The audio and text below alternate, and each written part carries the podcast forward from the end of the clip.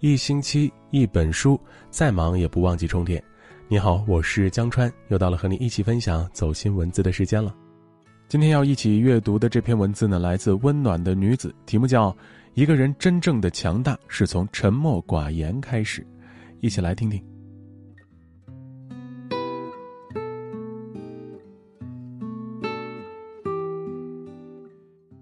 在这个世上，人人都有说话和表达的权利和自由。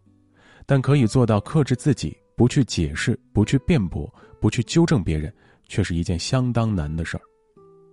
有时你会发现，越无能的人越喋喋不休，但越强大的人越喜欢沉默寡言。强大的人无需自我解释。在生活中，我们常常会遇到被他人误解，甚至被冤枉的时刻。出于本能，大多数人会立马想要去解释，想要去澄清，但也有那么一小部分人，无论他人怎么说、怎么看、怎么议论和评判，他们都仿佛无动于衷。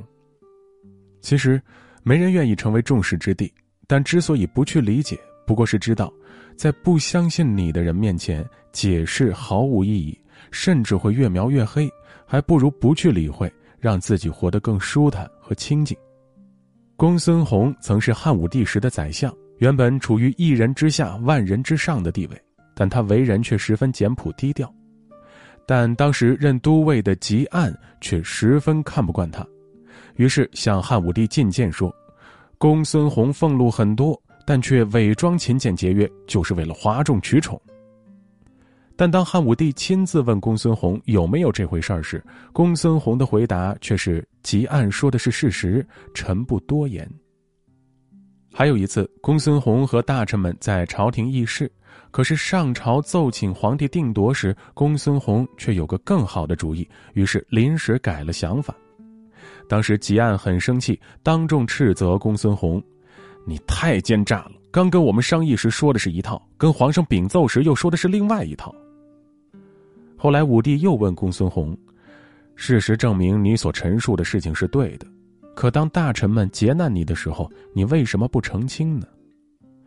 公孙弘淡定的答道：“知臣者以臣为忠，不知臣者以臣为不忠。”汉武帝听了连连点头，对他更加重视。许多时刻，我们总想要向别人证明自己别无二心，别无他意，也别无其他坏的想法和品性。但事实上，相信你的人始终相信你，不相信你的人，你说再多都无济于事。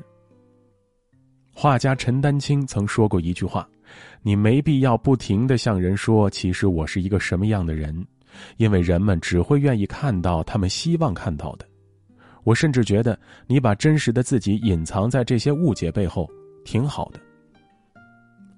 一个人所犯的最大错误，就是把那些不重要的人和事儿随意请进你的生命里，与其无止境的纠缠下去。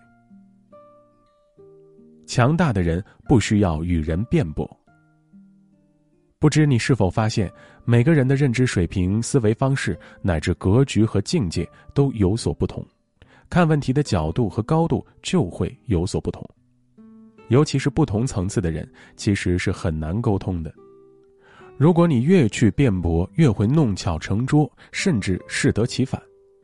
但当你保持沉默，既息事宁人，也不必惹是生非。峨眉山上住着一位得道高僧，已经活了一百岁。有人远道而来，向他请教快乐的秘诀。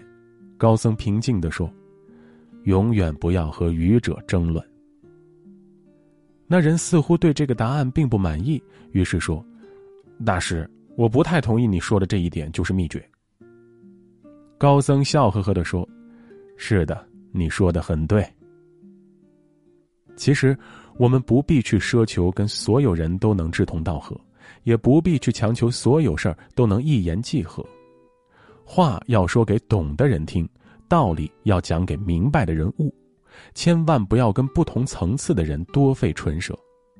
在生活中，我们大概会遇到这样的人。”你在看书和学习时，总有人讽刺你假装有文化；你在健身和运动时，总有人挖苦你闲着没事干；甚至你在考研、读博和留学时，总有人劝你还不如早点恋爱、结婚、生孩子。面对这样的人，你很难跟他们阐释学习的快乐、健身的好处以及提升自我的充实和满足。反而，你越去辩解，既是对自己的不认可和不自信，也很难说服别人真正去理解你的选择和决定。就如一句话所说：“你站在山巅，告诉他前面是一片汪洋，他在半山腰只能看到满目的荒凉。”有时不去辩解。不去反驳，恰恰是尊重自己和他人，因为你真的没必要让所有人都来理解和支持你。通常只有弱者才始终活在别人的眼光和看法中，真正的强者，他们不需要活在别人的评价体系里，只管做好他们自己。强大的人不试图纠正别人。哲学家叔本华曾说。在和别人交谈时，要克制去纠正别人的冲动，尽管我们这样做出于好心，因为想要伤害别人很容易，但是想要改善别人，即使没有阻挠，那也是很困难的。在生活中，别人熬夜追剧、打游戏时，你非要一厢情愿地警告别人作息不规律、身体拖不起。别人烦恼、痛苦、不开心时，你非要用过来人的经验去劝别人要学会放下、看开、不纠结；甚至别人喜欢胡吃海喝、不锻炼，你非要冷不丁来一句“控制不好体重的人很难控制好这一生”。也许你说的都对，但大多数时刻，别人并不喜欢听你说，甚至讨厌和反感你这样说。理解你的人尚且理解你的好心和好意。不理解你的人还觉得你多管闲事儿。有时我们管好自己都不容易，却总花太多时间和精力去管别人；有时我们关心自己都来不及，却总是太在意别人的私事儿和情绪。在一次宴会上，一位男人给卡耐基讲了个笑话，这个笑话里面引用了一句话，他解释说这是引用自圣经。卡耐基当时听了就觉得不对，于是立马指出那句话是来自莎士比亚的某部作品，两人各执己见，争论不休。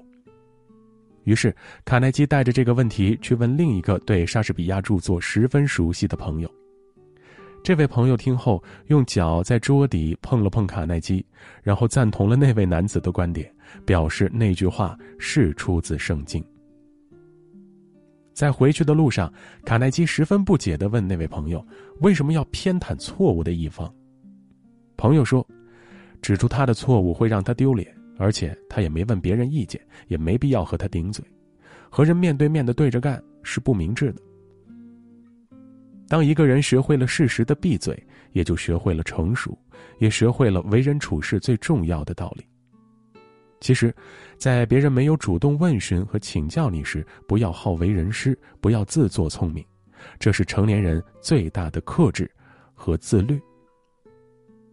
人在越年轻、越没有能力、越没有精力时，越会在言语上去证明自己，在言语上去战胜别人，在言语上去分对错、论输赢。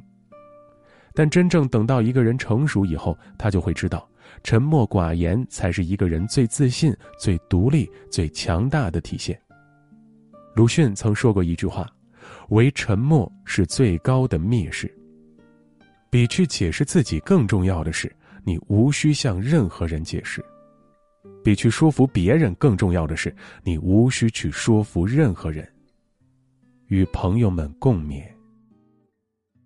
好了，今天分享的这篇文字你还喜欢吗？欢迎你点击一下文末的再看，让你身边更多的人看到和听到这篇文字吧。明晚同一时间，我们不见不散。我是江川，我在北京，祝你晚安，好吗？